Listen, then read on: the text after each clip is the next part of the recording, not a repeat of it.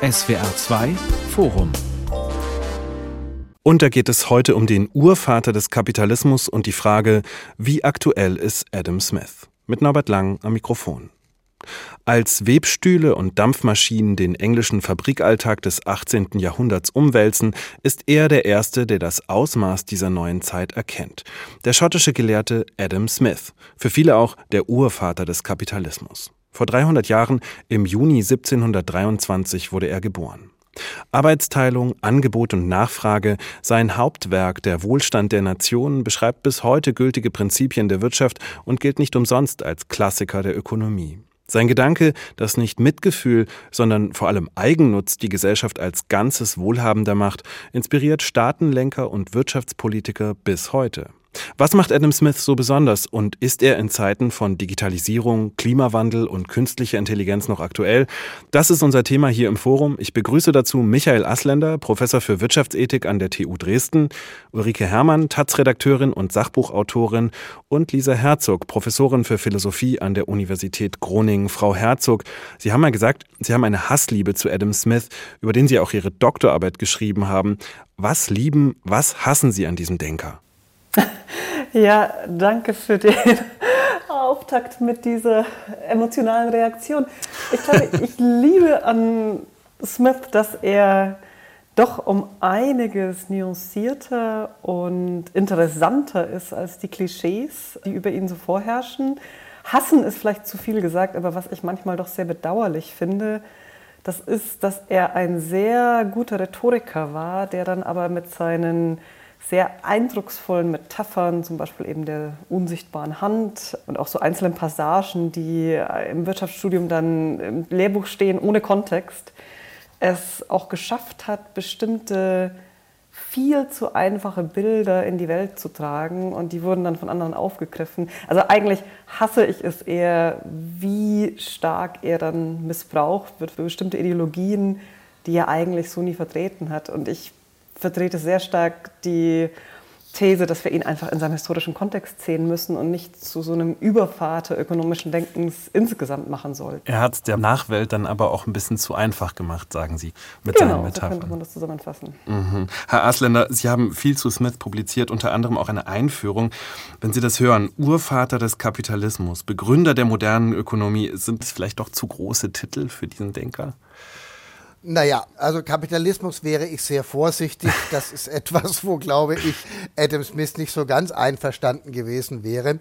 Nein, ich glaube, die Bedeutung, die Adam Smith für unser modernes Ökonomieverständnis hat, ist relativ einfach ausgedrückt durch seinen Wealth of Nations. Das ist das erste Werk, nicht, dass sich mit Ökonomie beschäftigt, da gab es genug andere Werke zuvor auch, aber das so in etwa den Kanon zusammengestellt hat dessen, was wir heute als ökonomische Wissenschaft betrachten. Also wir haben Währungsfragen, die erörtert werden, wir haben Staatsausgaben, die erörtert werden, wir haben natürlich Produktion und Verteilung als Themen, die erörtert werden. Und damit ist ein Kompendium entstanden, wo nicht mehr einzelne Fragen, Außenhandel etc. in den jeweiligen Aufsätzen thematisiert werden, sondern wo so eine Gesamtschau existiert der Themen, die später mal die Wissenschaft Ökonomie werden sollten. Und ich glaube, da liegt seine Bedeutung. Das ist nicht wenig, aber ihn dann als Urvater des Kapitalismus oder gar als Vordenker der industriellen Revolution stilisieren zu wollen, das glaube ich wäre ein Hut, den man Adam Smith nicht aufsetzen sollte. Frau Herrmann, Sie kritisieren in einem Ihrer Bücher, dass Smith zwar als Begründer der Wirtschaftslehre gilt, aber gerade dort viel zu selten gelesen wird. Warum sollte man Smith wieder mehr lesen?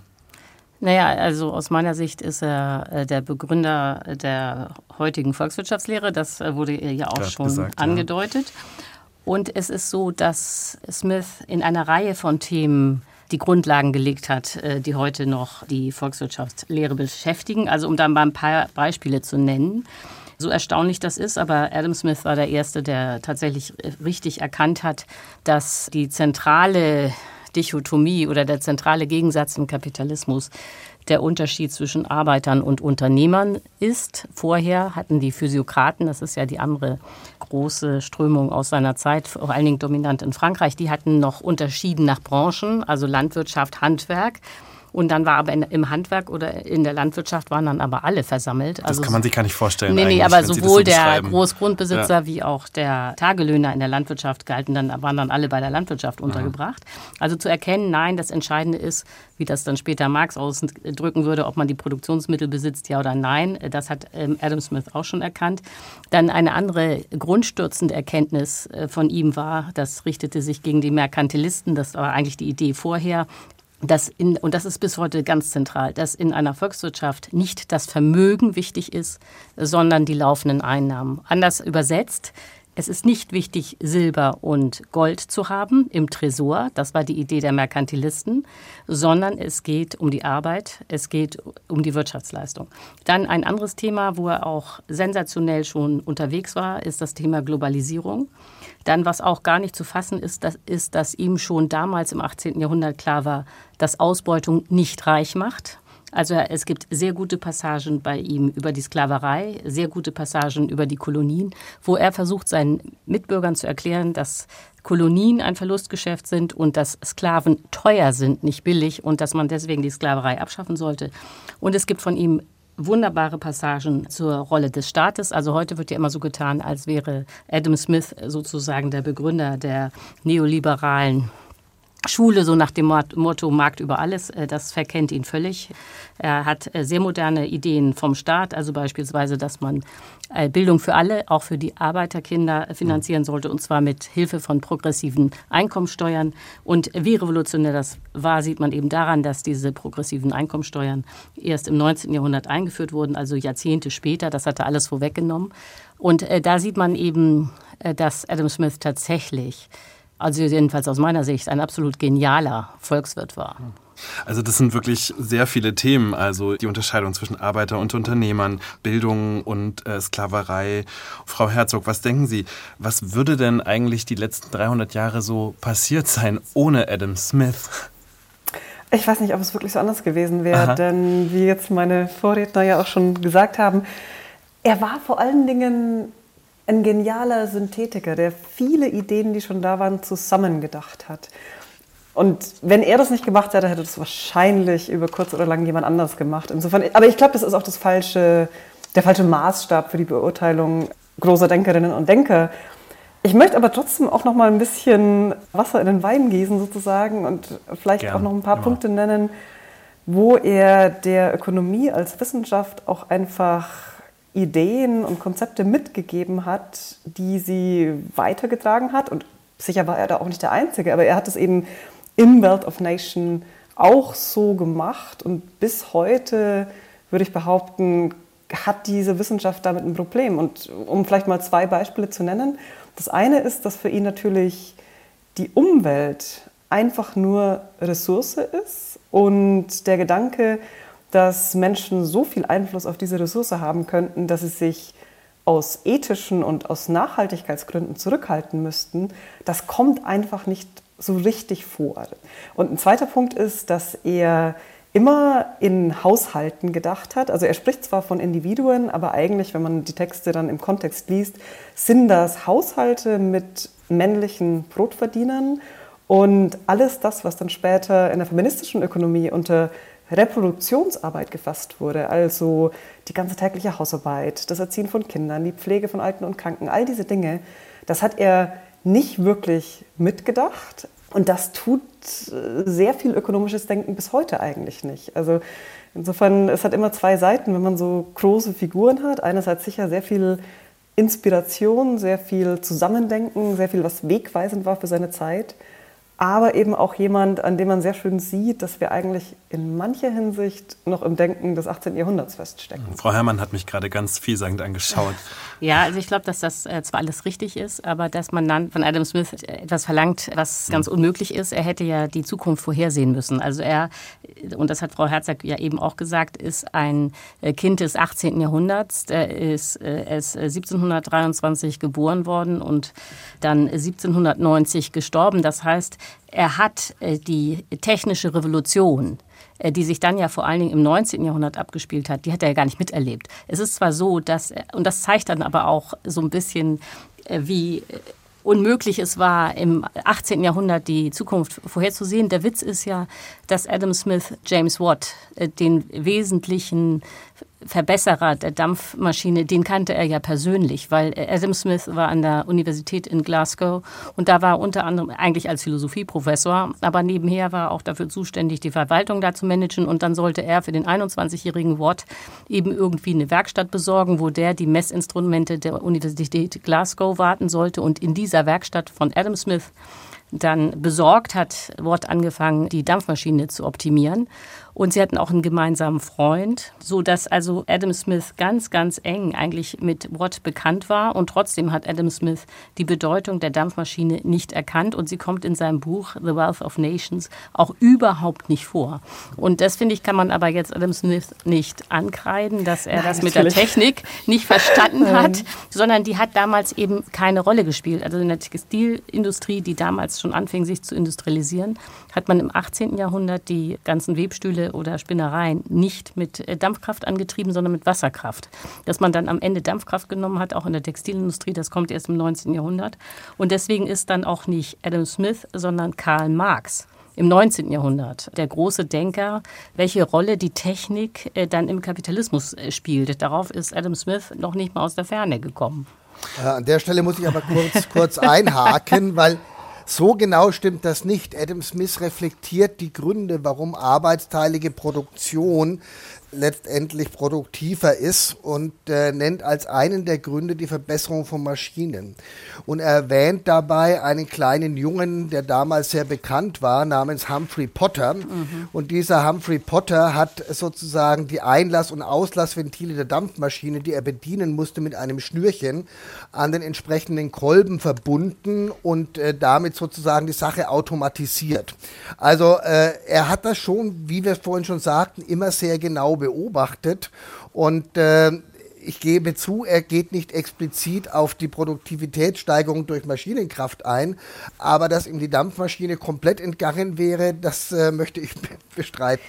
Und bei dieser Arbeitsteilung ist man ja dann doch relativ nah auch an Technisierungsfragen, ne? also die dann irgendwie damit zusammenhängen, ne? dass man neu ja. aufteilt zwischen Mensch und Maschine. Aber Frau Herrmann, ich glaube, Sie wollten gerade was sagen. Ja, zwei Dinge. Das eine ist, ähm, äh, die Arbeitsteilung ist keine neue Idee. Äh, sondern die gab es schon in der Antike. Äh, schon die Römer hatten 500 verschiedene Begriffe für unterschiedliche Handwerker und auch in den Manufakturen der Römer äh, hat man dann das schon sehr arbeitsteilig organisiert, weil jeder wusste, dass wenn man nicht alles alleine macht, sondern das aufteilt, dass es dann schneller geht. Also die Arbeitsteilung steht auch bei Xenophon und so weiter. Also man sieht genau, dass die Menschen schon immer so schlau waren, Arbeitsschritte aufzuteilen. Da würde ich mal sagen, das ist eine der zentralen Schwächen von Adam Smith, dass er die richtige Frage stellt, nämlich wo kommt eigentlich das Wachstum her? Wealth of Nations, denn das haben die Engländer ja im 18. Jahrhundert erlebt, dass sie plötzlich Wachstum haben. Er stellt die richtige Frage, aber die Antwort ist falsch. Es kommt eben nicht durch die Arbeitsteilung, sondern durch den Einsatz der Technik. Technik. Man könnte auch Aha. sagen, äh, das Verbrennen von Energie. Jetzt noch diese lustige Geschichte von Humphrey Potter. Das habe ich nämlich mal recherchiert. Und dieser Humphrey Potter war gar kein kleiner Junge, sondern auch schon Ingenieur, allerdings in den 1720ern und ist dann auch gestorben in Südtirol, wo er auch eine Dampfmaschine aufbauen sollte. Das heißt, das war eigentlich ein Ingenieur. Aber dass okay. dann diese ganze Geschichte sich zu so einer Anekdote verdichtet mit einem kleinen Kind, zeigt ja, dass in Wahrheit Adam Smith das überhaupt nicht verstanden hat. Denn diese Automatisierung, die da stattgefunden hat mit den Ventilen, ist einer der ganz großen technischen Fortschritte im 18. Jahrhundert. Und dass man das dann so als Kinderspiel abtut, zeigt ja auch schon wieder, dass äh, so richtig die Bedeutung von Technik nicht verstanden wird. Darf ich nochmal auf den Punkt Arbeitsteilung kommen, weil sich ja. da auch wunderschön eines der Rezeptionsprobleme zeigen lässt. Smith diskutiert am Beginn des Wealth of Nations die Arbeitsteilung sehr positiv, eben als wohlstandssteigernd und Maschinen kommen vor, Handel kommt vor. Klar kann, kann man jetzt im Detail dann diskutieren, aber es ist auf jeden Fall in diesen Passagen klar, dass er das als etwas sieht, was der Menschheit unglaublich viel Gutes bringt. Und ganz hinten im Buch, versteckt in einer Diskussion über staatliche Aktivitäten, diskutiert er dann, dass die Arbeitsteilung auch ganz schädliche Auswirkungen auf Menschen haben kann, weil sie sowohl körperlich als auch geistig als auch psychologisch von der Fähigkeit zum Mitgefühl und zum politischen Denken her einfach entsetzlich schädlich ist. Wenn jemand acht Stunden am Tag, und damals war es ja noch länger, Stecknadeln bearbeiten muss, dann macht das die Menschen eigentlich unfähig, die Rolle in der Gesellschaft zu spielen, mit Mitgefühl, was ja in seiner Moraltheorie ein ganz zentraler Begriff ist, und, und auch als ja noch nicht demokratische Bürgerinnen und Bürger, aber doch im Sinne von, dass sie sich Gedanken machen über die Gesellschaft. Das alles gefährdet die Arbeitsteilung aus seiner Sicht. Und das hat er da und er löst diese Spannung eigentlich nicht wirklich auf. Er sagt dann eben diese Dinge über ein bisschen allgemeine Schulbildung und öffentliche Schulen, aber das, das beantwortet diese Frage, die sich da stellt, nicht wirklich. Und in der Rezeption wurden sehr oft nur die Passagen aus den ersten Teilen des Wealth of Nation aufgegriffen. Und da wurde dann die Arbeitsteilung in der Ökonomie eben auch sehr stark in den Mittelpunkt gestellt und sehr stark als ja, Wohlstandsfaktor gesehen, ohne sich diese größeren politischen, soziologischen, psychologischen Fragen auch zu stellen, mhm. die weiter hinten im Buch vorkommen. Vielleicht können wir auch noch mal versuchen, das Ausmaß der Arbeitsteilung, also was das tatsächlich bedeutet für die Steigerung der Produktivität, dass man so viel leichter, so viel mehr, so viel schneller herstellen kann. Vielleicht können Sie auch darauf nochmal eingehen, was das eigentlich als, als Grundgedanke bedeutet, ja. was Smith da formulierte. Also wie gesagt, äh, aus meiner Sicht ist das mit der Arbeitsteilung die falsche Erklärung, weil mhm. man das ja schon seit der Antike hatte.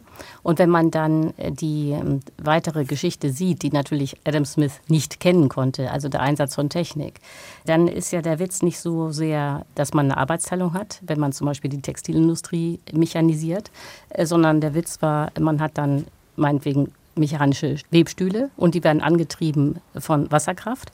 Und die sind dann so weit mechanisiert, dass das wenige, was Menschen noch zu tun haben, das können dann auch Kinder tun. Also aus einem komplizierten Handwerk wird eine Maschine, die Kinder dann oder Frauen wurden dann ja auch in den Fabriken eingesetzt, bedienen können. So und das hat nichts mit Arbeitsteilung zu tun, sondern das hat eben was zu tun mit Technik, mit Energie und mit Vereinfachung. Also dass aus Handwerksjobs hochkomplex letztlich werden einfache Maschinenjobs.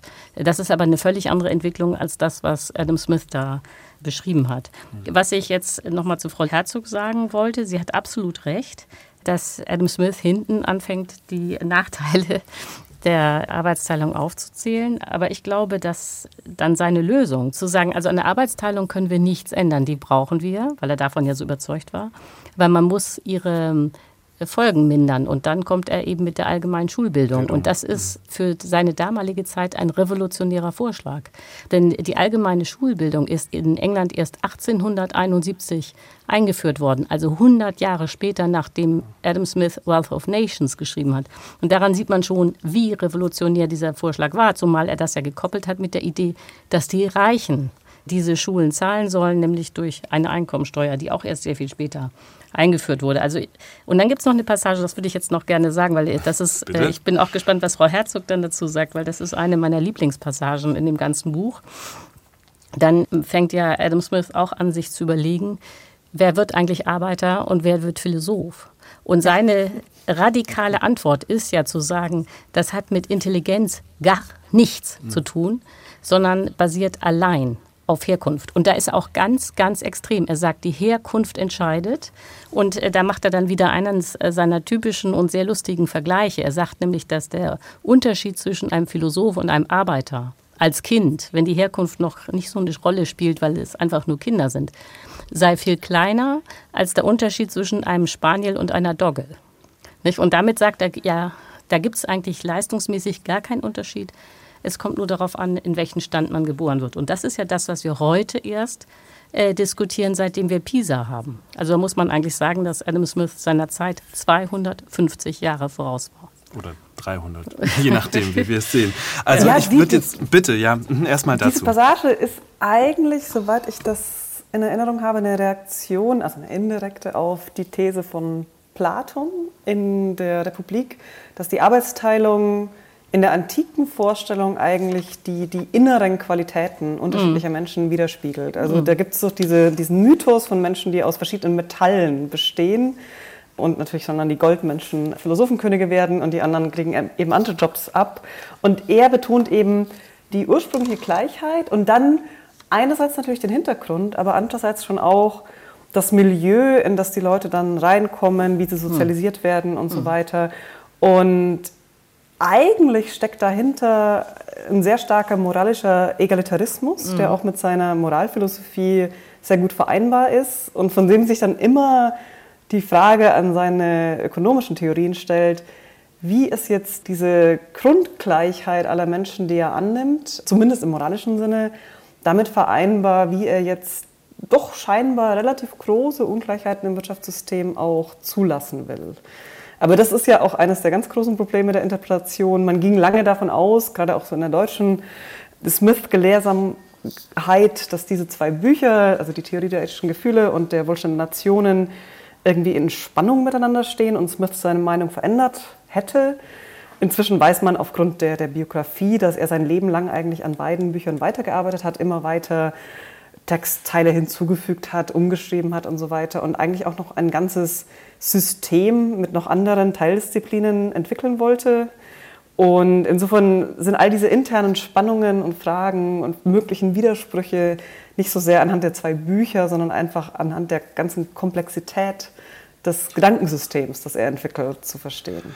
Ähm, Herr Ersleiner, Ihnen würde ich gleich die Frage noch mitgeben. Und zwar nochmal auch zurückkommend auf das Thema der Arbeitsteilung oder Technisierung. Also was ist sozusagen für Wachstum zuständig, für Wachstum verantwortlich? Weil Frau Herrmann hat ja gerade tatsächlich eigentlich eine der Grundthesen von ähm, Herrn Smith ja absolut dekonstruiert.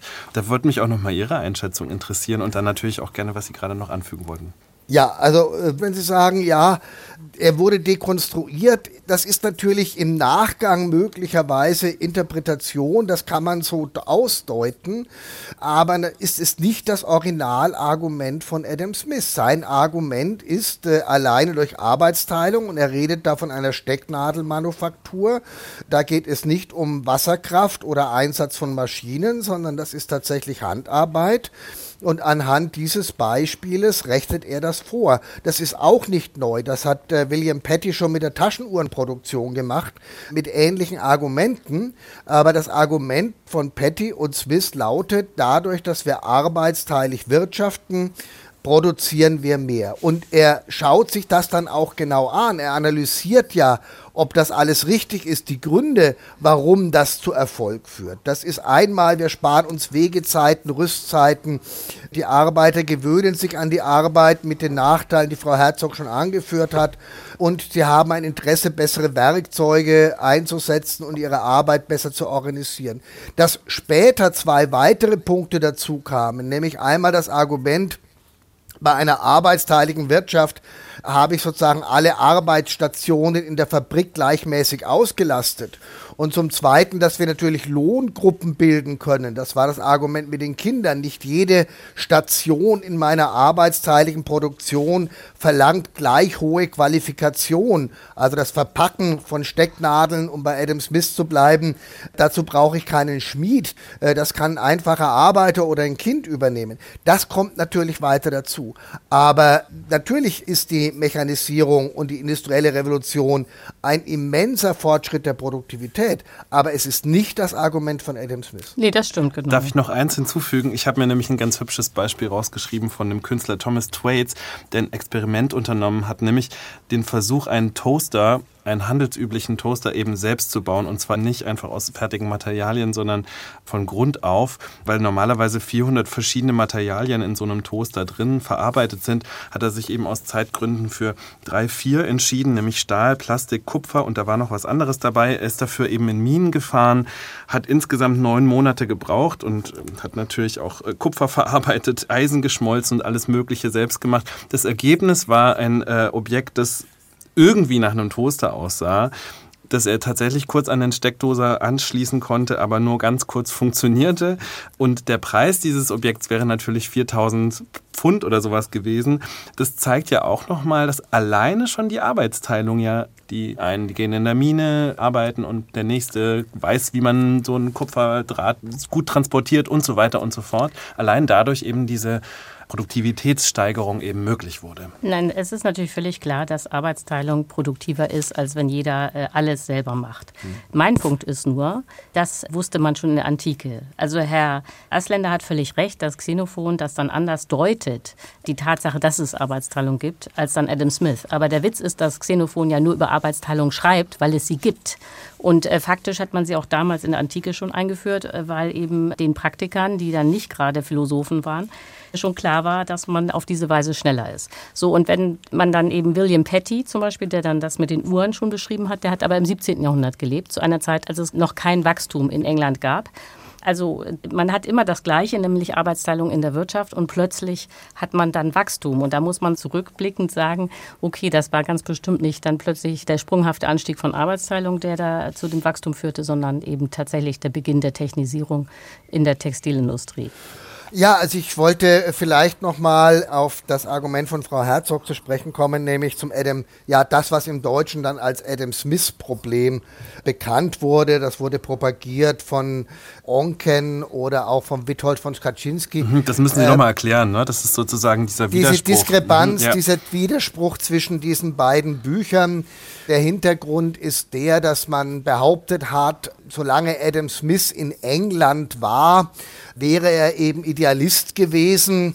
Und nach seiner Reise nach Frankreich, er hat da den Herzog von Beclou auf seiner ja, Grand Tour begleitet, auf seiner Reise nach Frankreich habe er dann die französischen Philosophen kennengelernt, Voltaire, Rousseau etc. und sei dann zum Materialisten geworden. Und das erkläre dann diese unterschiedlichen Menschenbilder, die er in seiner Theory of Moral Sentiments, wo der Mensch eben empathiefähig ist, in andere sich hineinversetzen kann und Mitgefühl entwickelt und seinem ja eher egoistisch, materialistisch ja auszudeutenden Menschenbild im Wells of Nations, wo der Mensch eben nach Eigennutz strebt und äh, wo Gott sei Dank unter Anführungszeichen eine Invisible Hand dann alles doch noch zum Guten richtet. Mhm. Und das also, ist natürlich weder historisch korrekt, weil er natürlich an weiteren Werken gearbeitet hat, also Staats- und Rechtsphilosophie, da haben wir nur die Vorlesungsmitschriften, das hat er dann durch seine beiden Freunde Black und Hutton verbrennen lassen, das Manuskript. Und wir wissen auch, dass er über den Wells of Nations schon wesentlich früher ja, Vorlesungen gehalten hat. Er musste in Glasgow vier Vorlesungen halten zur Staats- und Rechtsphilosophie, zur Ökonomie, zur Moralphilosophie und ein Fach, das wir heute nicht mehr so kennen, zur natürlichen Religion. Und äh, natürlich entstammten diese drei Werke diesem Vorlesungszyklus. Natürliche Religion hat er nicht gemocht. Das wissen wir schon von seinem frühen Biografen, von Douglas Stewart, der da einige Begebenheiten schildert.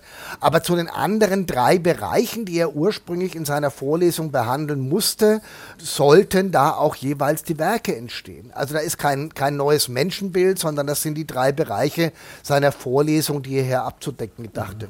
Ich glaube nur, wir müssten noch mal einen kleinen Schritt zurückgehen und noch mal auf dieses Adam Smith, dieses vermeintliche Adam Smith-Problem, bei dem sich ja, glaube ich, mittlerweile alle einig sind, dass es das nicht wirklich gab oder eher aus Missinterpretationen eben resultierte, aber dass wir das eben nochmal klar kriegen. Also auf der einen Seite haben wir da Wealth of Nations, wir haben da eben diese Hauptthese, dass Eigennutz im Grunde die Gesellschaft weiterbringt, wenn jeder nach seinem eigenen Nutzen strebt.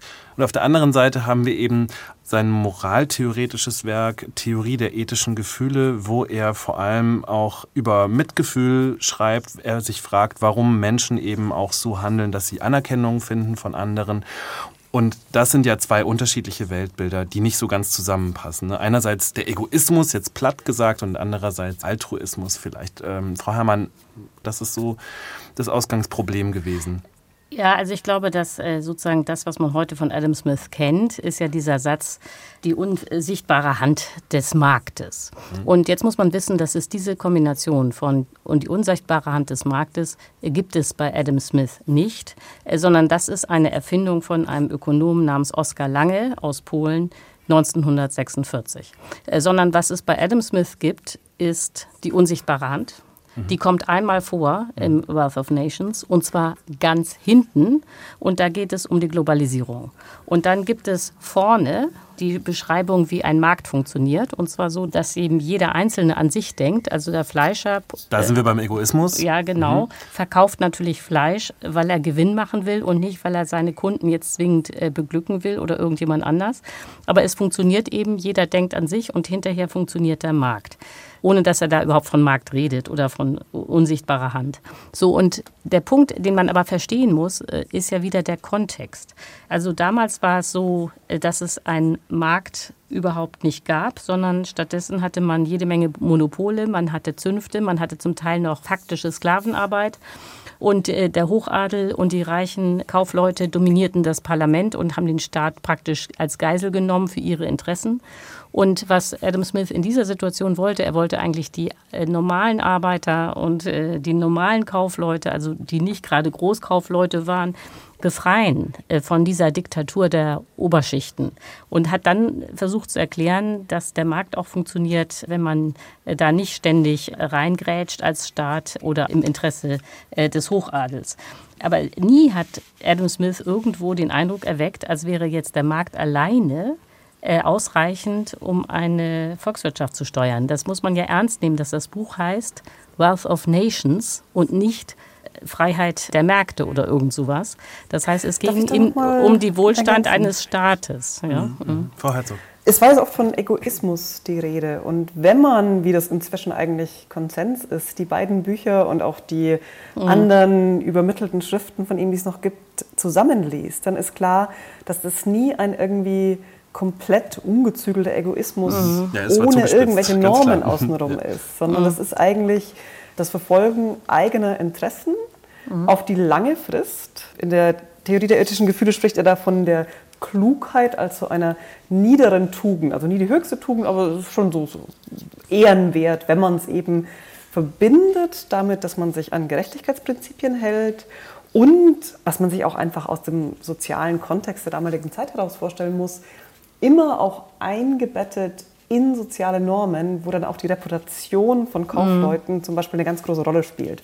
Und dieser später dann so als egoistisch beschriebene Bäcker oder, oder Brauer oder Metzger, der wusste ja sicher, meine Kundinnen und Kunden kommen nicht zurück, wenn ich denen jetzt hier mhm. irgendwie schlechtes Fleisch verkaufe oder das Bier punche. Das heißt, das ist auch nicht Kapitalismus, wie ihn später dann Marx zum Beispiel konzeptionalisiert hat, sondern das sind Vignetten, die er da schildert, über eigentlich sehr kleinteilige, sozial eingebettete Interaktionen, aber eben, da würde ich Frau Herrmann zustimmen, mit Handels- und Gewerbefreiheit für die Einzelnen und nicht mehr allen möglichen feudalen Regelungen darüber, wie jetzt die einfache Bevölkerung sich von den jeweiligen Feudalherren beherrschen lassen muss und für alles um Erlaubnis fragen muss. Ja, ja. Dafür hätte ich vielleicht noch zwei Ergänzungen, weil wenn man das so ein bisschen zusammenträgt, sieht Adam Smith natürlich diese sage ich mal, freiheitliche Ökonomie in der ersten Annäherung auch als eine Art Tugendlehrer. Also Sie haben schon die negativen Aspekte genannt, also durch Arbeitsteilung stumpfen Menschen ab. Ökonomie treibt die Menschen auch ein Stück weit zur Gier. Er nennt eine ganze Reihe an negativen Eigenschaften. Aber das, was Sie gerade mit der Klugheit bezeichnet haben, die er eben als nicht sonderlich hohe Tugend bezeichnet. Daraus folgen bestimmte Sekundärtugenden, nämlich einmal natürlich Gerechtigkeit, äh, aber auch Pünktlichkeit etc. Da trägt er eine ganze Reihe von Aspekten zusammen. Er sieht durchaus in dieser ja, freiheitlichen Wirtschaft hier positive Aspekte. Und der zweite Punkt, den Sie genannt haben, Frau Herzog, der freiheitlichen Ökonomie, er spricht von einem System of Natural Liberty, also einem System der natürlichen Freiheit. Und das vertritt er aus unterschiedlichen Gesichtspunkten. Und einer, den haben Sie ebenfalls schon angesprochen, es hebt natürlich feudale Schranken auf. Der Einzelne ist nicht mehr abhängig von einem Gutsherrn, der ihm befiehlt, was er anzubauen hat, wo er es zu verkaufen hat, zu welchen Preisen er es anzubieten hat. Der Einzelne hängt jetzt von vielen ab. Er selbst produziert durch seine Arbeit einen Überschuss. Für diesen Überschuss muss er sich alles das kaufen, was er zum Leben braucht. Aber er kauft es bei vielen. Er ist nicht mehr abhängig von einer Person. Und diese ökonomische Ordnung, die wir vorhin diskutiert haben unter dem Stichwort Kapitalismus, ist für Adam Smith weit weniger kapitalistisch und sie ist weit weniger mit dem Glauben an diese unsichtbare Hand, die es im Gesamtwerk gerade dreimal gibt. Und wenn wir die Schriften zur Astronomie streichen, dann gibt es das nur zweimal, nämlich einmal im Wealth of Nations und einmal in der Theory of Moral Sentiments. Einmal als soziales Prinzip, das einen Ausgleich herstellt und einmal als, naja, Allokationsprinzip, würde ich mal ganz, ganz vorsichtig sagen, ohne dass damit automatisch der Marktmechanismus gemeint gewesen wäre. Hm. Okay, naja, also genau, wir haben jetzt, glaube ich, ganz gut klargemacht, dass auf jeden Fall die unsichtbare Hand definitiv nicht so verstanden werden sollte, wie es viele verstanden haben. Trotzdem ist natürlich da dieser Punkt immer wieder da. Er wurde ebenso rezipiert, zum Beispiel eben auch von so Menschen wie Alan Greenspan, der sehr stark den Finanzmarkt in den USA dereguliert hat und sehr für den Neoliberalismus steht und diese Ideen. Grundsätzlich würde ich daran einfach jetzt mal die Frage anschließen, wie viel Regulierung im Namen Smith bräuchte man denn heute? Wie würde denn Smith auf die jetzige Zeit sehen? Genau eben auf diese Fragen auch. Ja, ich glaube, Smith wäre sich sehr dessen bewusst, dass unterschiedliche Zeiten und unterschiedliche soziale Situationen unterschiedliche Verhältnisse zwischen staatlichen und anderen Ordnungsmechanismen brauchen. Das sieht man auch in seiner Auseinandersetzung mit unterschiedlichen historischen Epochen. Es ist ihm vollkommen klar, dass aufgrund der sozialen Organisation und der, auch der, dem Stand der Technik unterschiedliche Ordnungslogiken notwendig sind. Sein normativer Maßstab in der Wirtschaft war ja eigentlich immer, wie kann die Masse der Bevölkerung, also die einfachen Arbeitenden, die kein Kapital haben, wie können die ein gutes und auch einigermaßen selbstbestimmtes Leben führen? Und da wäre er heute sicher ziemlich entsetzt von ziemlich vielen. Und über Regulierung könnte man ganz viel sagen. Ich fange jetzt einfach mal an und dann können die anderen sicher gut ergänzen. Ein Punkt ist, dass er sehr skeptisch gegenüber mächtigen, kartellartigen oder monopolartigen Strukturen war. Das war natürlich zu seiner Zeit andere Arten von Betrieben. Da gab es zum Beispiel die, die Handelsgesellschaften, die, die West India Company, die East India Company. Und bei denen fiel eigentlich politische und ökonomische Macht sehr stark zusammen, weil die dann über die Territorien in den Kolonien eben oft auch politische Macht zugesprochen bekamen.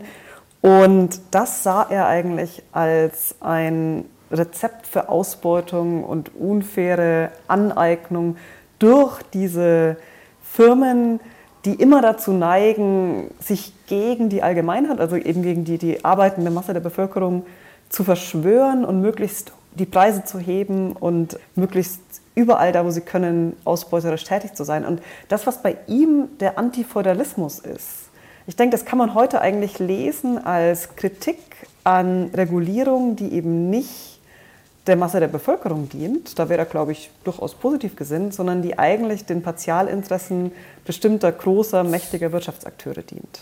Ja, also ich sehe das genauso. Also wenn äh, Adam Smith heute leben würde, wäre er heute Sozialdemokrat.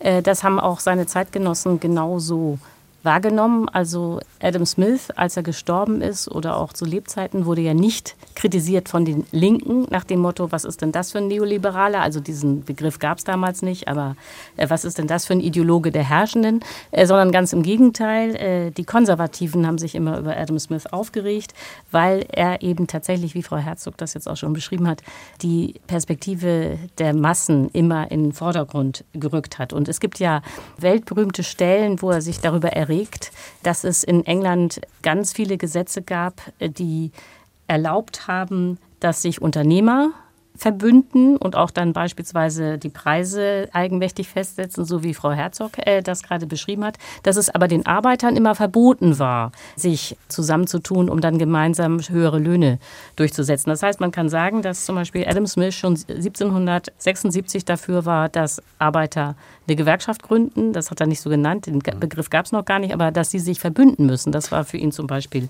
Und die klar. negative öffentliche Reaktion auf Streiks steckt ja dann da auch ein bisschen mit drin.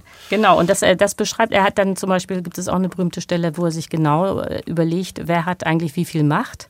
Und äh, da kommt er sofort darauf, dass äh, die Unternehmer mehr Macht haben, ganz einfach, weil die Arbeitnehmer, die Arbeiter haben ja nichts außer ihrer Arbeitskraft. Das heißt, wenn sie arbeitslos sind, wenn sie nicht angestellt sind, dann verhungern sie schon nach einer Woche. Während er dann eben den, äh, so ein Rechenbeispiel anstellt, dass wenn die Arbeiter sagen würden, wir kommen nicht mehr, wir arbeiten nur für höhere Löhne, dann könnte das so ein Unternehmen auch zwei Jahre durchhalten mit seinen Rücklagen. So, und daraus aus diesen ökonomischen Machtverhältnissen, das wird bei ihm genau politisch bereits analysiert, was das dann so bedeutet. Und das ist alles absolut wegweisend. Okay, äh, Herr Asländer, das heißt ja eigentlich, sollte ich diesen Titel vielleicht doch nochmal verändern von Urvater des Kapitalismus zu Adam Smith, der Sozialdemokrat oder sowas? Äh, da wäre ich jetzt vorsichtig. Also ich habe vielleicht ein paar Ergänzungen. Ja, also zunächst mal, ich habe mich immer gefragt, wo ist eigentlich so die Bottomline? Was stellt sich Adam Smith so als äh, Arbeiterwohlfahrt, sage ich mal salopp, vor? Und wenn man so alle seine Werke durchliest, dann hat er einen Begriff von Komfort. Er schildert in seinen Vorlesungen, dass der englische Arbeiter in Steinhäusern lebt, wollene Kleidung trägt, Lederschuhe trägt. Das ist Komfort. Das billigt er den Arbeitern zu und er schreibt an anderer Stelle, dass keine Nation wirklich blühen könne, wo diejenigen, die alle kleiden und ernähren, eben selbst schlecht gekleidet und ernährt sind. Also da gibt es so eine, so eine klare Vorstellung, dass Arbeiter auch einen gewissen Komfort besitzen sollen. Er ist sich darüber im Klaren, dass die, die höher in der Hierarchie stehen, auch da äußert er sich lang und breit. Also der Kaufmann verdient natürlich immer noch mehr als der Kaufmannsgehilfe und der verdient immer noch mehr als das Dienstpersonal im Laden und so weiter. Aber er glaubt langfristig, dass dieser Schritt hin zu mehr Komfort durchaus mit dem Wealth of Nations, mit dem ja, Steigen des Bruttoinlandsprodukts, könnte man heute wohl sagen, auch einhergeht. Ich warne ein bisschen davor, ihn allzu sehr als Vater der Regulierung zu sehen, obwohl mir das schwer fällt. ja, nein, einerseits, ich glaube, es ist nicht die Invisible Hand, an die er glaubt. Das ist völlig klar. Aber er misstraut auch der sichtbaren Hand des Staates. Das muss man natürlich vor dem Hintergrund des Merkantilismus sehen. Wir hatten schon einige der Regulierungen benannt, die da den Wirtschaftsverkehr ausgebremst haben. Er traut dem Staat einfach nicht zu, die Interessen seiner Bürger in eine harmonische Ordnung zu bringen. Der Staat weiß nichts über die Zielsetzungen, die Interessen, die Fähigkeiten und Talente der Bürger und wie sie sie einzusetzen gedenken. Das alles kann der Staat nicht steuern. Das ist, glaube ich, einer der Gründe, warum er für dieses System der natürlichen Freiheit eintritt. Aber er ist natürlich Moralphilosoph. Er sieht Freiheit eben auch als ein Menschenrecht. Und das ist sozusagen heilig und verbrieft. Je mehr Freiheit gewährt wird, desto moralischer, sage ich mal salopp, das System. Und er sieht noch auch, Frau Herzog hat es ja schon mehrfach angedeutet, das System der feudalen Ordnung, das eben sozusagen durch ein äh, System der Freiheit abgelöst werden soll. Ich habe noch eine zweite Anmerkung. Er kritisiert nicht nur die politische Macht, er unterwirft das auch einer ökonomischen Analyse. Er stellt nämlich fest, dass bei großen Aktiengesellschaften, Aktiengesellschaften haben wir in England erst ab 1862, aber bei diesen chartered, bei diesen privilegierten Unternehmen wie Handelsgesellschaften es nur noch Kapitalanleger gibt. Die verstehen vom Geschäft nichts, die haben am Geschäft überhaupt kein Interesse, die sind auch gar nicht in der Lage, ihre Geschäftsführer zu überwachen, weil sie keine Ahnung haben. Das Einzige, was sie interessiert, sind Dividende. Und wenn wir dann noch einen Aktienmarkt haben, wo wir diese Titel ohne Zustimmung aller übrigen Teilhaber weiter veräußern können, dann hält er das für ökonomisch gefährlich. Und das Gleiche gilt für die Manager. Die seien eben auch nicht am Geschäft interessiert, sondern nur an ihren eigenen Gehältern und Boni. Und äh, da könnte man durchaus Parallelen zur heutigen Zeit vermuten. Frau Herrmann nochmal. Ja, ich wollte nur sagen, das, was Herr Essländer schildert, das äh, stimmt genau. Smith wird getragen, das ist ganz bemerkenswert bei seinem Buch, von diesem Optimismus, dass alles besser wird. Also er hatte diese Idee der Win-Win-Situation. Also die Arbeiter werden reicher und natürlich auch die Kaufleute und überhaupt geht es aufwärts. Und man muss aber sagen, das äh, stimmt für seine Zeit. Also 1776, als er geschrieben hat, war das so. Also diese Verelendung des Proletariats, was dann im 19. Jahrhundert ständiges Thema ist, schon bei Ricardo, natürlich bei Marx und so, das gab es in seiner Zeit auch sozusagen rein faktisch nicht, sondern es war eine Zeit, wo alle plötzlich sich wunderten, komisch, wir werden ja reicher. Und dieser gesamtstaatliche Optimismus, der ist, findet sich dann eben auch bei Smith wieder. Mhm. Und trotzdem ein irgendwie Sozialdemokrat, wie Sie es ja, sagen. Ja, natürlich, genau. genau. Ja, ähm, das war das SWR2-Forum. Zum, naja, Urvater des Kapitalismus lassen wir es mal so stehen. Wie aktuell ist Adam Smith? Ich bedanke mich bei den Gästen. Professor Dr. Dr. Michael S. Asländer, Wirtschaftsethiker an der TU Dresden, Ulrike Herrmann, Taz-Redakteurin und Sachbuchautorin, Professor Dr. Lisa Maria Herzog, Philosophin und Sozialwissenschaftlerin am Center for Philosophy, Politics and Economics der Universität Groningen. Tschüss und vielen Dank fürs Zuhören, sagt Norbert Lang.